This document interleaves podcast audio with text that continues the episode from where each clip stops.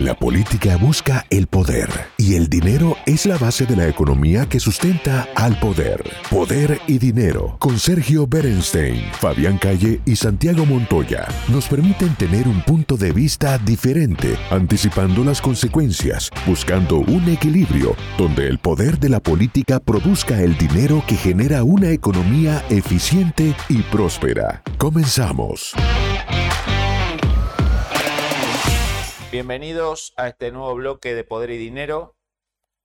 Cualquiera de ustedes que haya seguido los diarios y los noticieros estos días sabrá que el tema China, Taiwán, Estados Unidos está en el centro de la escena, el viaje de Pelosi, y para eso hemos pensado invitar a uno de los principales especialistas que conocemos en el tema China, relación China-Estados Unidos. Ha enseñado, ha estudiado en China. Se trata del doctor Gonzalo Paz, profesor de Georgetown University, investigador, profesor invitado en las principales universidades de Europa y de Asia. Bienvenido, Gonzalo, a Poder y Dinero. ¿Qué tal? Muy buenas tardes. Un gusto estar con ustedes. Muchas gracias. Bueno, tenemos que empezar por el viaje de Pelosi.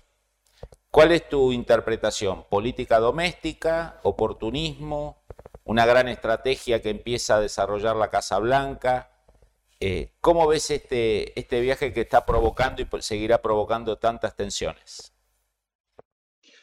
Bueno, por lo que conocemos, la Casa Blanca ha expresado su, reserva con respecto a este viaje, pero la, presidenta de la Cámara ha decidido seguir adelante.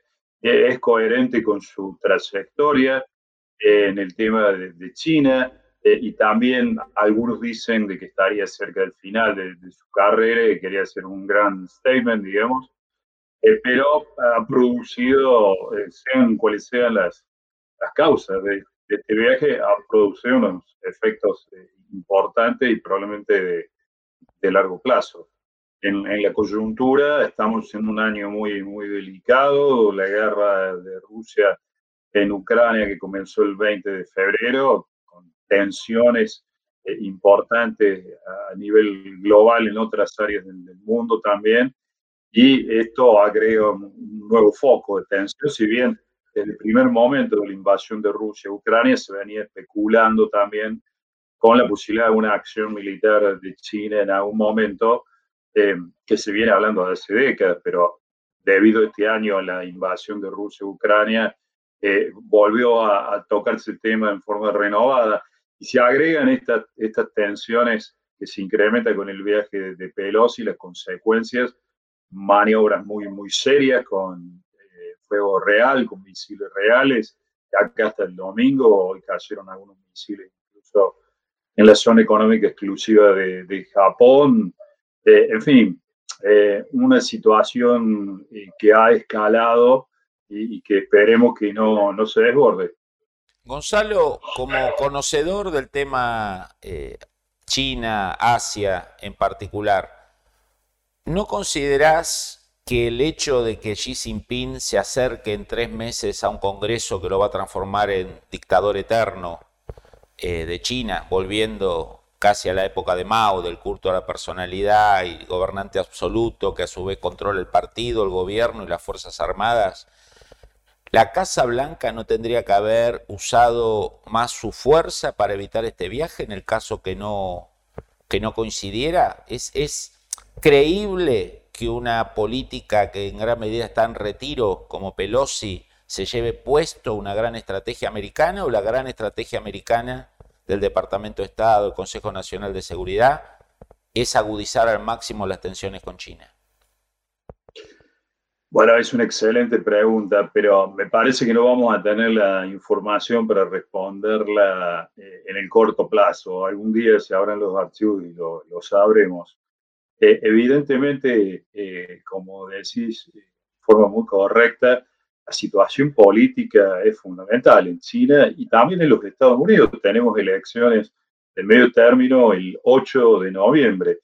Eh, y también se ha dado en el pasado, esto es importante recordarlo, que los demócratas han tenido una, una percepción o una imagen de ser más débiles en política exterior. Y eso lamentablemente ha llevado a que a veces sobreactúen alguna medida de política exterior. Eh, no nos olvidemos también que justo el día anterior a la visita de Pelosi se produce la eliminación de la cabeza actual de Al Qaeda ¿no? en Afganistán. Eh, da la sensación de que justo ha sido una secuencia involuntaria de hecho, pero digamos, para otro observador fuera de Estados Unidos, perfectamente podría ser esto interpretado como un, gesto de, de, autoridad, ¿verdad? Eh, lo, lo, que tenemos todavía que recordar, esto creo que es muy importante, Fabián, es que esto es una, una crisis que va a continuar al menos por unos días más. Se haya ido eh, Pelosi de Taiwán no es el fin de, de la crisis. Sergio, Santiago. Gonzalo, eh, la reacción que ha tenido China ha sido muy firme, sobre todo en términos militares. Hemos visto ejercicios eh, sin precedentes, la verdad, eh, con una movilización de recursos notable y con claramente eh, una amenaza ahora mucho más creíble respecto de un eventual ataque a Taiwán. ¿Cómo sigue este proceso? ¿Cómo se desescala el conflicto? ¿Qué hay que esperar en los próximos días, semanas, meses respecto a esta dimensión en particular? Eh, es una, una, observación muy correcta. Eh, esta crisis ha provocado que haya tres grupos de portaaviones, dos de China y uno de Estados Unidos, en este momento en la cercanía de, de, Taiwán, ¿verdad? Es, una movilización de miles de hombres eh, y, y, de recursos que involucran miles de millones de dólares, ¿verdad? yo quiero creer que la crisis no, no va a escalar más allá de una demostración de fuerza contundente por parte de China. Esta China no es la misma China existía cuando la anterior visita de un presidente de la Cámara de Representantes se dio, que fue Ned Greenwich, encima un antecedente que a los demócratas no les va a gustar mucho citar para apoyar el viaje de, Pelosi, ¿verdad? Eh, pero esta es una China, digamos, que tiene una posición en los asuntos mundiales de, enorme relevancia y que va a seguir creciendo. Incluso la productividad en términos militares va a seguir produciendo portaaviones en los próximos años, etc. Es, es una crisis muy delicada. Como en todas las crisis militares, eh, uno tiene que tener siempre una especial preocupación que no vaya a haber algo que se salga de control, ¿verdad? Hay un management en esta escala pero puede haber un accidente, puede haber una reacción. Eh, ha habido vuelos eh, sobre el espacio aéreo de, Taiwán, una, respuesta de alguien, una persona que se salga del, libreto y estas crisis pueden escalar muy rápidamente. Eh, esperemos que los líderes de los dos países eh, logren mantener un control, un control de la, de la, escalada y que en unos días vaya, vaya cediendo. Eh, hay que recalcar de que las relaciones entre Estados Unidos y China son la relación bilateral más importante del mundo. Es un tema estructural, es más importante incluso que la, la guerra de Rusia en Ucrania, que, que, tiene por supuesto una enorme eh, importancia y repercusión, pero este es un tema estructural en, todo el siglo XXI. Así que... El riesgo, no, eh, quería preguntarle sobre el riesgo de que esta visita en otro plano, en otra dimensión, dado que acaba de mencionar el tema de Rusia, de, la, de Rusia que hoy está envuelta en un conflicto militar, pero de todas maneras, eh, eh, evidentemente, digamos, esto en cierta medida podría fortalecer un poco una relación que, que estructuralmente es de cierta desconfianza entre Rusia y China, ¿verdad? Pero esto indudablemente este, lo, podría, eh, lo podría fortalecer. Eh, durante tiempo hubo, después de la Segunda Guerra Mundial, en Europa un poco un funcionamiento donde el orden de las cosas era que Alemania era la potencia económica, pero no la potencia militar, ni mucho menos nuclear, que esa era Francia, ¿no es cierto? después, bueno, estuvo un tiempo Reino Unido y salió. En el caso de China, ellos están en camino de construir una, una, edificar una potencia militar, basta ver el gasto militar, la evolución que tiene, eh, pero por el momento y que tiene, digamos, más poder militar, especialmente nuclear, es Rusia.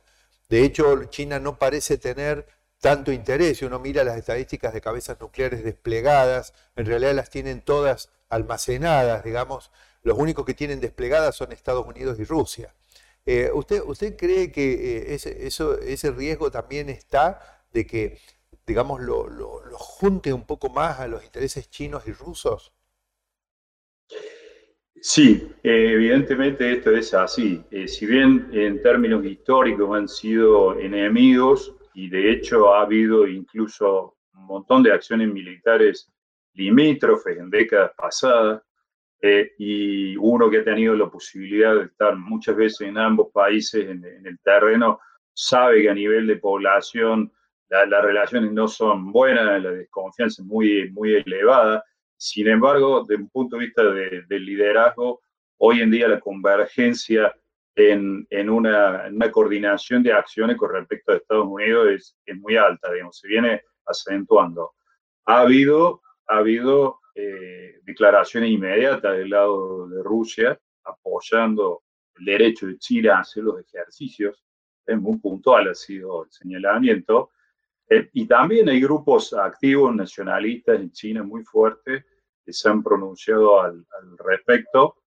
Eh, ha habido más de 440 millones de, de vistas a algunos hashtags que dicen que Rusia apoya a China.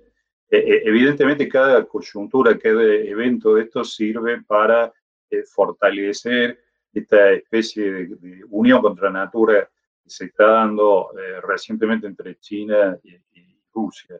Esto es un factor importante. Con respecto a las, armas, a las armas nucleares, China está modernizando también y expandiendo su dotación de armas nucleares, pero sin entrar en términos técnicos muy profundos, Tampoco hace falta tener una enorme cantidad de armas nucleares para tener una capacidad disuasoria en la medida de que un país en un supuesto eh, incidente nuclear o en una guerra nuclear eh, tenga un número de armas, digamos, que no sean destruidas, digamos, en el primer ataque y pueda devolver a su vez un segundo ataque, eh, la mayoría de los teóricos de, de, la guerra nuclear considera que es absolutamente suficiente, ¿verdad?